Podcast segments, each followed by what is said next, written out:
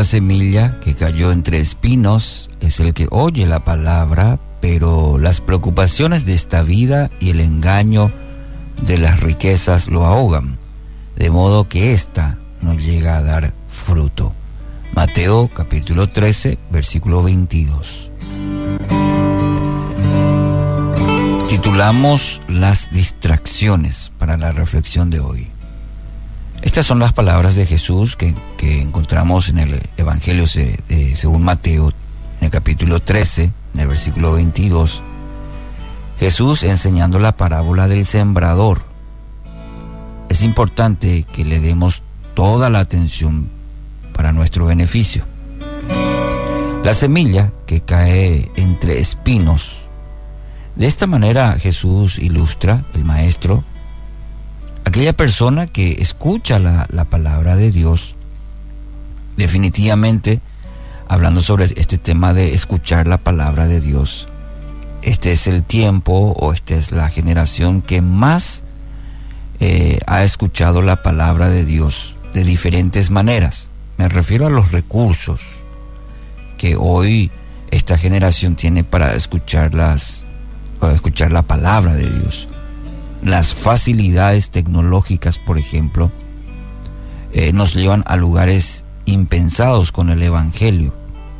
La semilla sembrada, por ejemplo, a través de teléfonos, eh, mensajes, eh, vídeos. la tecnología ha ayudado mucho para que la, la palabra sea difundida.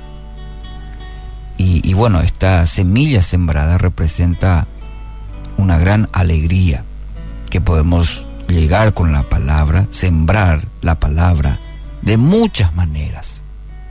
Ahora, ¿qué hacemos con esta semilla, la palabra? Según el texto, ocurre que las preocupaciones de esta vida, ¿y quién no tiene preocupaciones? Una frase dice, los seres humanos estamos más preocupados por por tener más, más dinero, para tener más tiempo, para tener más salud, más progreso, un círculo de preocupación. Es decir, esta frase que, que, reza y dice, los seres humanos estamos más preocupados por tener que por ser. Y sí, tiene sustento justamente en el versículo que estamos compartiendo hoy el hecho de estar siempre preocupados por tener más, o dinero, o tiempo, o salud, progreso, es un círculo de la preocupación. Y la estrategia clave de Satanás es la preocupación. Le, le, sirve. Con ella logra ahogar todo mensaje de Dios para nuestra vida. A veces hasta uno va a la iglesia, escucha un buen mensaje, esa semilla sembrada, pero para cuando sale en la puerta o en la calle, la preocupación ya ha ganado nuevamente. ¿Verdad? Nos pasa.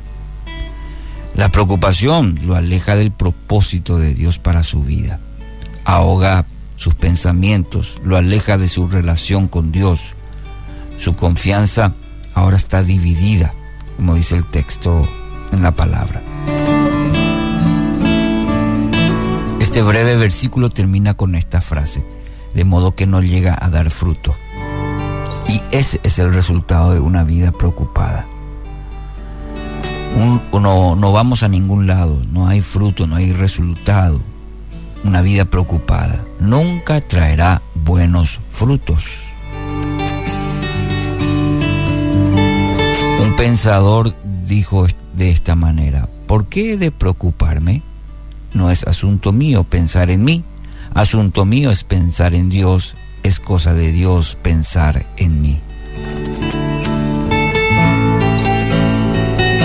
Cuando pensamos de esta manera, bueno, el texto de la palabra, busquen el reino de Dios eh, y su justicia y las demás cosas van a venir por, por añadidura. Las bendiciones van a venir de acuerdo a colocar a Dios como lo primero en nuestra vida. Entonces toda preocupación, eh, todo aquello que nos aqueja en nuestra vida. No digo que van a desaparecer, pero por lo menos van a formar fila. Y nos vamos a encontrar con el sustento en la palabra de manera que podamos vencer toda preocupación. Así que hoy, querido oyente, quiero animarle en esta mañana, en este inicio de semana, a entregar sus cargas a Dios. Eres fiel para cuidarlo, para bendecir su vida, de acuerdo a cómo usted eh, coloca, pone, deposita toda su ansiedad, toda su preocupación sobre Él, porque dice la palabra, Él tiene cuidado usted, Él tiene cuidado de su familia. Así dice la promesa, primero a Pedro 5 o 7. Así que descanse en el cuidado, la protección de Dios y no permita que la palabra que escuchó, que va leyendo, las preocupaciones ahoguen esa palabra. Su confianza en Dios y esperando que esa palabra dé fruto en su vida. Que así sea, en el nombre poderoso de Jesús. Amén.